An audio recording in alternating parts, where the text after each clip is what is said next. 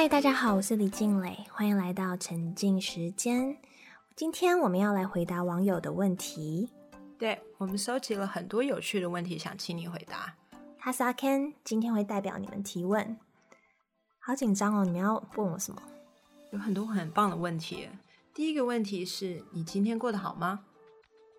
真的吗？对啊，你今天过得好吗？嗯，很多网友问你，你今天过得好吗？哎，我觉得很感动哎，真的吗？因为因为这是一个，我觉得是一个很温暖的问题耶。然后好久没有人问我这个问题哦。嗯，所以你今天过得好吗？我觉得我今天过得很好哎，就是没有没有什么特别的事情发生，但是可能自从疫情以后吧，就是我只要起床睁开眼的那个刹那，我真的都会觉得说。感受一下有没有喉咙不舒服啊，哪里不舒服，然后都没有，我就会觉得说今天很棒。然后身边的所有家人都是健康，我就会觉得说今天就是很美好的一天。嗯，我我觉得是因为疫情期间就很多人都是分隔两地，然后也有很多人生病，所以我就会觉得健康又可以跟家人在一起这件事情。拥有了以后，你就不应该再奢求更多别的事情，就很值得庆祝了。嗯嗯，奇怪，你你你怎么都没有确诊？你也是正常生活啊，但你身边的人、家人好像也没有确诊，对吗？哎，对，对吧？莫非你是天选之人？不是，我觉得就哎，对，四年了，对啊，四年了。这段期间，我就是。觉得我们能做的只有尽力的去提升我们自己的免疫力，嗯，就是在饮食的方面或者是营养品的方面尽量去补充，就当我们的隐形防护。因为口罩也不可能一直戴着，那我我就开始搜刮很多就是可以提升免疫力的东西。那以前其实我是不太吃维他命跟补充品的，我是蛮蛮崇尚就是自然，然后就是从。饮食当中摄取营养，这样。可是就是因为疫情以后，才觉得免疫力真的太重要了，所以我就把我所有的预算都花在 Manuka。对，对，它就是可以一个可以提升免疫力的东西。因为这下次再跟你们分享。所以你今天好吗？这个问题，我觉得其实我昨天还蛮希望有人问我这个问题的。哇怎么了？对，因为因为我昨天起床的时候就在煮早餐，然后因为我先开火热锅了以后，小朋友就找我去帮他拿一个东西，然后我就去了回来以后就发现热锅就有点热比较久，比平常久，然后我又。倒了油以后，手又抖了一下，然后那天油是放比较多，因为平常都放蛮少油的。然后我又去拿了一个东西回来以后，然后我就把饼放下去要煎。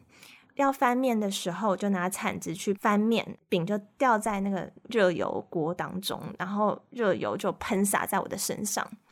然后就在我的手臂啊，还有我的胸口。然后因为我还穿着我的睡衣，然后是一个刚好穿的比较低胸的一个睡衣，然后就。被热油溅到直接胸口上面的皮肤上面，那手的部分我就直接是冲冷水让它降温，然后因为胸口的部分就除非把全身弄湿，你很难去冲水，所以我就想说我还要继续煮早餐，所以我就先拿一个冰敷袋冰敷。其实冰敷的过程当中，我也在想说会不会其实没有什么事，好像感觉麻麻的也没有很痛，然后我就继续冰敷。然后过一阵子，我突然觉得怎么有一点痛痛的，我我就突然就听到啪一声，我就发现说我是我在用那个冰敷袋的时候，就不小心把那个水泡戳破了。它确实就是烫伤，然后到起了水泡，这样我都我不知道，就蛮痛的，就觉得好像一层皮掉下来，然后又在胸口，然后就会担心说会不会留疤，会不会不好看，嗯，内心戏，就觉得好像想要跟谁分享一下这样的事情。可是这种小事、生活的碎片，你好像打给人家讲这件事，好像也蛮懒的，就是好像也没有必要说要打这通电话。可是不分享，你会觉得好像你一个人在孤单的经历、孤军奋战，就觉得有点痛。那你现在讲出来，是不是有一种疗愈的效果？对，有吗？对，嗯，哇，谢谢你们疗愈我哎。那再一个问题是你人生中最后悔的事情是什么？后悔啊，嗯，我觉得我算是比较活在当下的人吧，就是我比较会想的是现在还有以后的事情，就是怎么规划以后要往哪个方向走，比较不太会回想过去或者是。去追溯过去的发生一些事情，因为我觉得过去也无法改变，所以你想它其实也没有什么用。那我们也不可能真的改变过去啊，所以对我来说，我觉得每一个经历都是造就现在的我们。然后我觉得每一次的磨难都是上帝他花很多心思在我们身上，他花这些心思在我们身上是为了要预备。未来面对一些状况的时候，我们可以具备面对这些状况的能力。所以，反而我会觉得说是，嗯，上帝为了要使用我们，所以才会让我们去经历，然后透过这些经历，给予我们一些任务，然后在未来的时候可以被使用，然后可以因为这些经历而让我们具备一些可以完成使命的能力。嗯，所以我觉得像之前有一部电影《Butterfly Effect》蝴蝶效应，对，那就是在讲述，呃，其实蝴蝶效应就是一只蝴蝶在北非，它扇动它的翅膀，这么微小的一个一个事情，就可能因为这件事情，就在地球的另一端引发了台风。所以蝴蝶效应这部电影就在讲述，即使我们能够去改写自己人生的剧本。但是无论我们怎么样去变动，它都会有 domino effect，就是你改动一件事情，它就会连带影响另外一件事情。所以人生是不可能完美的，就是没有所谓的完美的人生。你要不就是经历这样子的磨难，要不就是经历那样子的磨难。所以你一定会经历不如意的事情，也不可能所有事情是依照你的掌控或者想象的方式去发生。所以其实去改变过去是没有意义的，因为我现在所拥有的都必须在背后有一点取舍或者是牺牲。那我觉得有时候人很想要扮演上帝，就觉得说，如果我可以去改变，那我要去改变这件事情嘛？那其实我觉得是蛮没有意义的，因为人生来就是为了体验人生的百态嘛，所以无论好坏，我觉得都有。体验的意义，那甚至，嗯，我觉得像那个男主角，他有这个超能力，就是他只要读他的日记，他就可以回到那一段时期去改变，呃，事情的发展。那他改变好几次，就发现说，哎，好像改变了这个版本，但是就影响到另外一个人的人生。然后他觉得说，哦，他不能这样做，所以他又回去又再改变一次。那改来改去，改到最后，他就发现说，好，要不然我就是牺牲我自己的人生，然后成全所有人的人生，让他们的人生都很美好。只是他没有想到的是，他牺牲了他自己，他到最后造就了他妈妈，因为他过得不好，所以他妈妈就郁郁寡欢，然后最后就很忧郁，然后还得了癌症。所以那时候他才发现说。人生的每一件事其实都是环环相扣的，就是一件事影响另外一件事。那没有人的人生是完美的，所以其实，嗯，我们活在这个世界上，就是无论好坏都是有它的意义。那我们就是去经历很多这种逆境，或者是这些比较黑暗的时期，其实都是我们人生的养分。就像例如说，我记得有一次。带小朋友去一个公园，那时候是一个周末，然后跟朋友约好。那我朋友是早到，然后所以他们就已经先进去那个公园，然后有找到顺利找到车位。那因为我们到的时候刚好是人潮都抵达的时候，所以等着进入停车场的车已经绕绕了一整圈。然后我就找临停的车位，总之我们绕绕了好多圈，然后找了大概一个多小时的车位，然后就是找不到车位，就是当天是很不顺利。然后，嗯，后来因为好像一个小孩想要上厕所，然后另外一个可能肚子饿，反正总之我们就放弃，就回家这样子。后来这个经历没有想到，就变成我人生的养分。很神奇，对不对？我就在某一个瞬间的时候，我突然觉得，哇，今天有人送我来这里，然后我下车，我不需要去停车。我在那个瞬间，我就突然觉得好幸福。但是以前不是没有发生过，但是我从来没有任何的特别的感受，就是觉得谢谢，但是我没有真的有任何的觉得很触动我的感受。但那天因为我这个经历，让我悟到了说，其实人生很多的瞬间，很多的事情，它其实不是理所当然。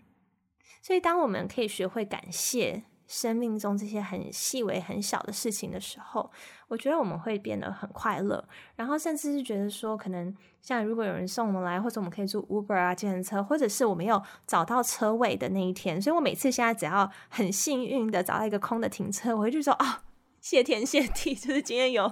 今天有停车位，就是我就会觉得啊，好值得感谢哦。所以我觉得我会有这么多小瞬间的快乐的时光，全部都是来自于。没有停到车的那一天，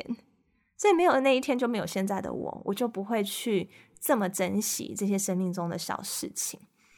所以我就觉得每一件发生的事，你当下可能都不会知道说为什么这件事要发生在你身上，但是有一天你可能再回想，你就会发现说，哦，其实它还是有它的意义存在的。那时候疫情的时候也是啊，就是疫情之前，我觉得。我们大家都很难想象说外出买菜或者是呼吸新鲜空气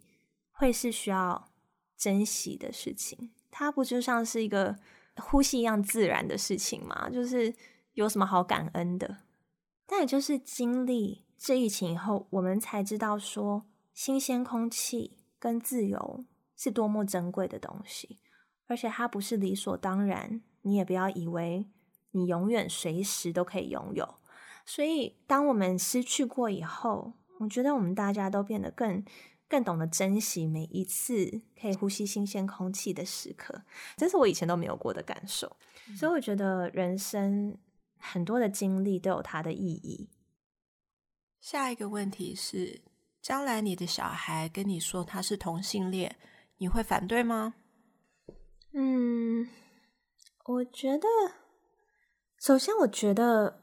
我没有这个资格或是权利去介入这个议题，或是干涉这件事。我觉得，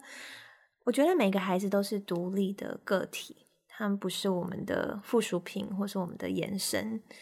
嗯，我觉得我们把他带到世界上，其实就是在他们成长的过程当中去。帮助他们去尽我们的努力，去让他们有机会练习怎么样独立思考，然后让他们有分辨是非对错的能力，然后让他们能够更全面的看待事情，可以知道说每一件事情跟每一个选择的背后都有利弊，都可能有所获得，也有所需要去嗯承担，或者是去。付出的，所以我觉得，身为家长，我们就是尽我们的努力去培养孩子，在成长过程中学习怎么样去做决定，而不是帮他们去做决定。因为其实人生很多选择没有所谓的好坏，因为每一个人的人生都不一样，这也是活着有趣的地方。就是呃，没有一个选择是绝对的。对或错，好或不好，都是一段旅程，都是不同的经历。然后每个人内心想要的也是不一样，所以我觉得我们只要能够做到的，就是在他们小时候就开始培养他们能够有这样的能力，也相信他们拥有这样的能力，就能够做出最适合他们的选择。所以，像例如我的话，我是从他们几个月的时候，我就会开始让他们能够有独立思考跟判断的机会。呃，例如说像吃副食品，我就会让他们选说要吃苹果还是橘子，就是从很小的时候，所以他们那时候也许都还不会讲话，那但是他手会来抓或者会去比，然后这就变成说他们开始选择的开端。那我觉得。让他们有独立决定事情的能力是很重要的，因为他们可以透过这个过程去思考，去培养他们的思辨能力，知道他们自己是谁，他们喜欢什么，不喜欢什么。然后在这个做的这些决定的时候，他们也必须要承担一些自然的后果，然后学习怎么为这些后果去负责。那我觉得这是一个很重要的事情，因为我觉得身为家长，我们只需要确定我们必须要做到的事情有两件事情。第一个就教会孩子怎么样去为自己负责；第二是让孩子学会为其他人跟社会负责。对自己负责，对我来说就是不要成为别人的负担，把自己照顾好，让自己处于一个身心健康的状况，能够自给自足的有地方住、有东西吃，然后不让别人担心，也不造成别人的负担。那吃的多好，住的多好，有多开心，这是他自己个人的选择，因为每个人在意的东西不一样。但是最低的限度是能够为自己负责。那为别人负责跟社会负责，就是至少能够做到的是不要成为社会的负担。当然能够贡献社会，让社会变得更好，当然更好。但是我觉得最低限度就是不要成为社会的负担。那我自己觉得我就是一个帮助者的角色，就是帮助他们在成长的时候去引导他们，然后去帮助他们去看见一些，嗯，他们可能还没有。能够看到的不同的层面跟不同的角度，然后在他们面临这些选择的时候，嗯，分享一些经验，或者是帮助他们去分析这件事情做了以后，也许可能会遇见什么样的困难挑战，或者是有什么样的获得。所以，像平常的时候，也许孩子就会开始要做一些选择，然后那些选择可能是你。帮他们分析了以后，他们依然决定坚持要做的选择，那他们就必须要去承担这个选择后面会带来的自然的后果。就例如说，如果外面在下雨又非常的冷，然后你有跟孩子说，因为我们现在要出门，那如果出门没有穿外套，没有拿雨伞，可能你会淋湿，可能你会觉得非常冷。但是如果他坚持说，我不要，我就是不要穿外套，然后我也不要拿雨伞，那这样你们出门以后。他会面临的自然后果就是他会淋到雨，他会觉得很冷，那他会感受到衣服湿透又没有衣服换的那种不舒服的感受。在这个过程当中，他们就会知道说，你做的每一个决定后面就有必须相应需要承担的后果。我觉得这是一个很好练习，因为这样长大，他们就会更知道说。每一个选择后面都需要承担后果，你可以理性的去思考，说做这个决定后面你可能会获得什么，然后你有可能会嗯需要付出跟承担的是什么。那如果这个最坏的结果你是可以接受的，那也许你就去试试看啊。就是因为人生也不用太害怕走错路，或者是呃遇见什么挫折。所以像是我第一集的时候，那时候。制作人问我，如果只可以录一集，我想要讲什么？那时候我会想要讲如何度过低潮这个主题。其实是因为我觉得这个是人生最重要的事情。如果我能够教会我孩子一件事，我也觉得这是最重要的事。就是如果你可以确认你的孩子有足够的心理的韧性，他可以有强韧的内心去。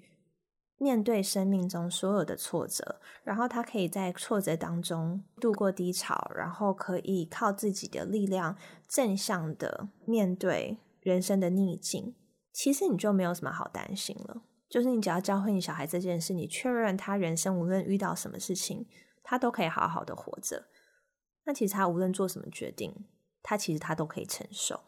身为家长，我觉得我的角色就是陪伴。帮助在他需要的时候去提供一些协助，但是不是代替他去过他的人生，也不是代替他去做决定，更不是代替他去承担他所应该承担的后果，去帮他善后。因为这样子的话，他永远都不会学会怎么样去独立思考，为自己跟为他人去负责，然后又要怎么样去遇到困难或挑战的时候，该怎么样去。面对，但是我觉得，当你是全然接纳孩子，然后是以这样子的一个，嗯，像好朋友陪伴的一个角色在他们身边，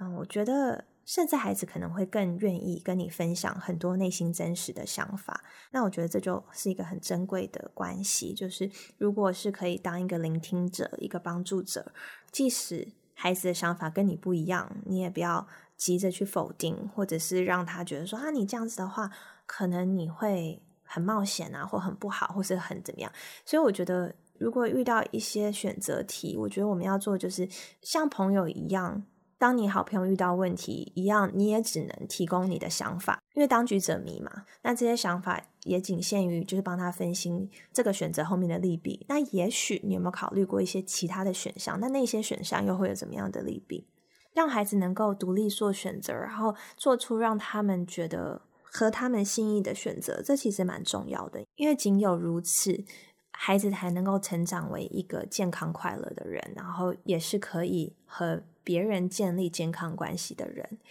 嗯，因为在很多的亲子关系当中，家长觉得说你是我的孩子，你应该要听我的，孩子要听话，所以就是一个依附的关系。像这样子的依附关系里面，通常也会有很多的，譬如说。道德绑架，或是情绪勒索，就是呃，我这么辛苦把你养大，你不听我的，或者是呃，如果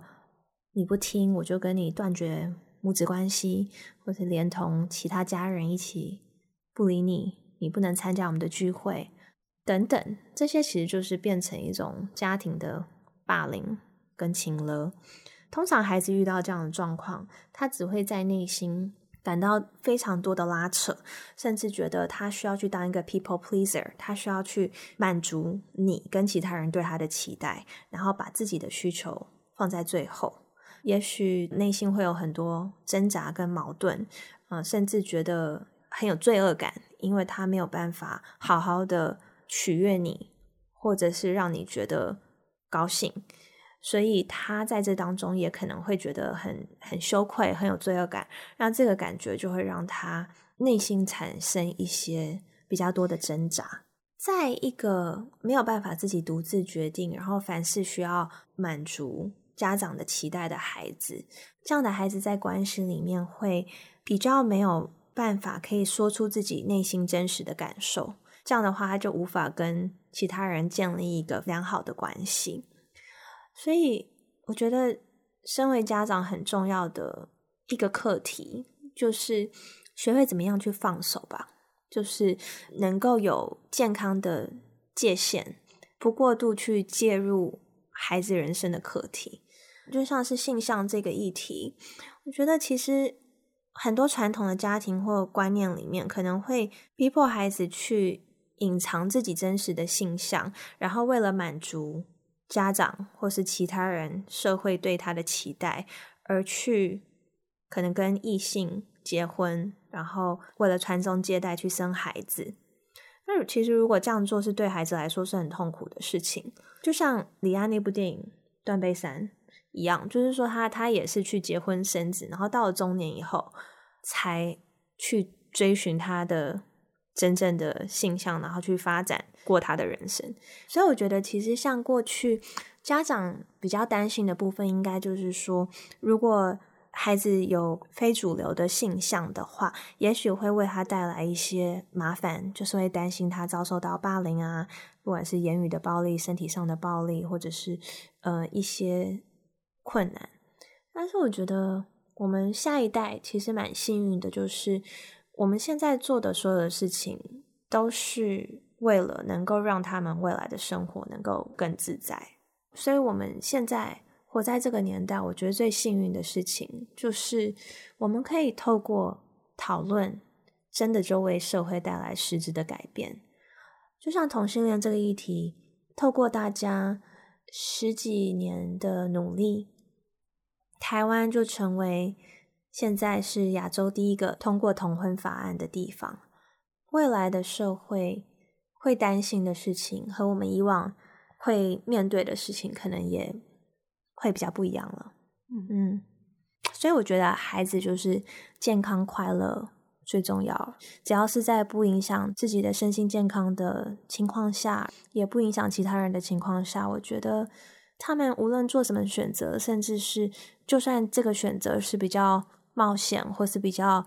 可能会遇见比较多挑战，但是如果是真的是孩子的心意，他们真的想要过这样子的人生，我觉得我们能做的就是陪伴啊，就是就是陪伴在他们身边，然后陪他们经历人生的酸甜苦辣，对吗？就是其实这就是人生啊，没有没有，也不一定说你一个最平稳、最安稳的人生就是最好的。今天最后一个问题是，怎么样可以照顾好小孩，又可以把自己打理的很好？我是一个每天披头散发、处于崩溃边缘的二宝妈，二十四小时寸步不离，又觉得状态不好，离开一下下又会觉得有罪恶感。嗯，我觉得好像我们都会有，对吗？就是身为妈妈，很常有这种罪恶感。那我觉得这都是来自于一些比较传统的观念，就像是隐忍是美德，然后奉献、牺牲、奉献。是基本的要求，对不对？所以我觉得很有趣的是，虽然讲这是一个传统的观念，那我们看起来这么这么，好像新时代女性的这种女生，其实根深蒂固也是这个观念，对啊，对吗？所以，所以有时候我觉得这个压力不一定是来自于别人或是社会对你的苛求，很常是因为。我们自己苛求自己，然后自己认为说，身为一个母亲，一个好母亲的定义就是二十四小时寸步不离的守在孩子身边，你才是一个好妈妈。嗯，甚至有时候我们很难得很难得有一点时间去做一些 me time，就是泡个澡啊，或者是呃休息一下，或是我们一起吃个饭。我们多少次是在吃饭的过程当中，觉得说，这感要赶快吃一吃，手刀冲回家。对，所以我觉得这个问题还蛮值得探究的，因为我觉得要照顾好孩子，首先你就要当一个可以打理好自己的人，这是。照顾好孩子的前提，所以你照顾自己，不是因为你自私，不是你是不是一个好妈妈？你你照顾好自己，是因为你知道你的孩子需要的，不是一个二十四小时守在他身边、蓬头垢面的一个崩溃的人。这蛮有趣的，就是世界上所有的工作，应该没有任何一个工作会要求一个人全年无休、二十四小时的工作，然后却还要非常有耐心，又要阳光，又要快乐，又要可以做到一切都做得很好。除了母亲这个角色，哈，所以我觉得这是不切实际的，也也是人类无法办到的。所以我们也要让我们自己知道，我们是人，我们需要休息。那我们需要休息的原因，不是因为我们很自私，是因为我们需要休息。因为其实带孩子本来就是一个很考验耐心的一个工作，你需要在一个很好的状态，你才能够很有耐心的和孩子相处。所以我觉得孩子需要的是一个快乐的妈妈，需要一个爱自己，然后把自己打理的很好，甚至。我觉得你在这种心甘情愿的状况下，会比你觉得说我为了你，所以我蓬头垢面；我为了你，所以我牺牲了一切的那种感觉，我觉得在亲子关系当中也会有很大的不同。这样这样的心情也会有很大的不同。所以我觉得孩子需要的是一个快乐的妈妈，孩子也需要一个好榜样，去让他知道说，一个人可以贡献，也可以。爱别人也可以给予别人很多时间跟爱，但是前提是你还是必须要当一个爱自己的人。嗯嗯，所以你一定要有爱自己的能力，你才有可能有爱别人的能力。嗯，很多时候也许你会觉得说，哦，但是我真的就没有时间啊！我每天这么忙，我怎么可能有任何时间去好好的休息，去照顾我自己。对，那你可能会想说，我的伴侣他可能就是一个摆设，他可能实际上没有什么实际的功用，或者是我可能没有资源的系统，我没有妈妈帮我，我没有我没有人帮我看一下小孩，然后我的经济能力也许也不允许我去请帮手，然后我就一个人。我怎么可能有空去放松？那我就必须要二十四小时看着孩子。那如果是这样的状况的话，我觉得很多时候我们人生当中都需要去思考：当我们在有限的资源下，我们要怎么样能够达成我们想要做的事情啊？这就是我们的日常，对吧？所以我觉得，无论什么样的状况，如果你觉得这件事是重要的事，你一定可以想办法完成它，只是很多时候我们不会把自己摆在第一，也不会摆在一个重要的位置，所以它不是我们的 priority。所以我相信，任何我们认为重要的事，都不可能会没有时间。你不会没有时间跟你觉得重要的人吃饭，你不会没有时间，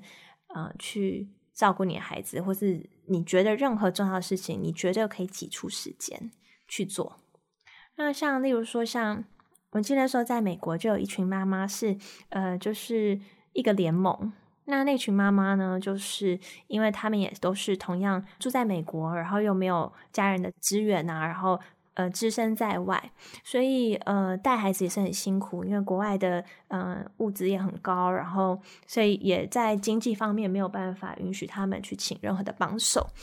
那其实我觉得他们就是很有创意了，想一个办法，就是像例如说，他那有一群妈妈是八个人，然后他们就决定说，每一周的周末，他们有一天都要大家聚集在一起，那妈妈们就是聊聊天，然后小朋友就是 sleep over，然后嗯，大人小孩都开心。那还有一件事就是说，他们每周都会有两个妈妈轮流去做自己的事情。所以，因为孩子都认识，所以大家都很放心。然后妈妈们又很多妈妈在一起看着这些孩子，所以妈妈也会很放心的出去。那这样子的方式，就等于说你不用花任何多余的钱，然后你却可以得到这样子的资源。所以有点是资源共享、资源交换的一个概念。那下周就轮到另外两个妈妈出去。这样子，所以那些妈妈就是，呃，所有妈妈都有机会可以好好休息，然后不会这么累。那甚至说，像一些我们平常都很需要做的琐事，也可以再省下一些时间去让我们自己可以放松。例如说，像可能每周我们需要去买菜，那可能也可以找另外一个妈妈一起共享这件事情。就是说，也也许这周我买，然后我送去给你，下周你买，那省下来买菜的时间。就可以做一些事情。那例如说，嗯，做便当也可以跟其他妈妈一起轮流轮班制，这周你做，下周我做。那这样子，妈妈们就省出很多时间，可以去做做睫毛啊，或者是按个摩啊，或是休息一下，这样心情放松，然后把自己的状态去调整好。像我有一个好朋友，她也是三宝妈。然后他跟我一样，就是坚持每一天都是亲自接送小孩子上下学，然后嗯，也是亲自煮饭啊，然后陪伴孩子，然后也陪孩子睡觉，这样。所以他其实他的生活是非常非常的忙碌的。然后他其实实际上也没有太多的资源可以帮忙他，所以他每一天其实都是亲力亲为，然后时间其实也没有这么多，包括他也要自己买菜，还要自己整理啊，然后很多很多琐碎的事情要做。但是在这样的情况下面，她永远都还是这么美。那我就很好奇啦，怎么会这样？怎么办到的？那我就发现说，当你真的有想要办到的事情，你就会找到方法。像那时候我在他家问他这个问题，他就冲去他的房间拿了一个盒子出来，一个神秘的盒子。那个盒子一打开。有各式各样、各种 size、各种颜色的指甲。他说他省去去做指甲的时间，他指甲想要漂亮，用贴的就好，所以是双面胶贴面指甲。这是他在药妆店买的东西，所以他指甲永远很漂亮，但是他是自己粘上去，这也是一个方法，对吗？然后像。他也接睫毛，然后睫毛永远都很漂亮。那你就想说他怎么有时间接睫毛？因为接睫毛可能也要一两个小时的时间，更久可能两个半小时，所以他就是有办法找到接睫毛界的奥运选手，就是可以在别人一半的时间或三分之一的时间接触比别人多一倍的睫毛。嗯，所以时间是不是就像他的乳沟一样，挤一挤就有了？需要挤乳沟的只有我，你们不需要吧？就是你如果真的觉得一件事是重要的，你绝对可以办到。然后它还可以在这个细缝当中穿插每个礼拜的重训，所以就是任何你觉得重要的东西，只要你有心，你就可以想到有创意的方法让它去发生。谢谢你今天的收听，也谢谢你们的提问。你今天好吗？嗯，这个问题我决定，我每天都要选五个好友去问这个问题。嗯嗯，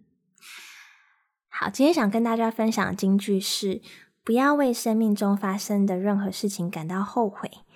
有一天你会发现，所有的经历都是你生命中的养分。今天的分享就到这里，之后我们也会再继续录制，呃，回答你们问题的集数。所以你们如果有问题，可以在底下留言，也可以 email 我们，或者在 IG 上面私信我，我们都会看，然后也会再找时间回答你们的问题。如果你们喜欢今天的内容，记得帮我按下订阅，然后分享给更多朋友。沉浸时间，我们下周再见喽。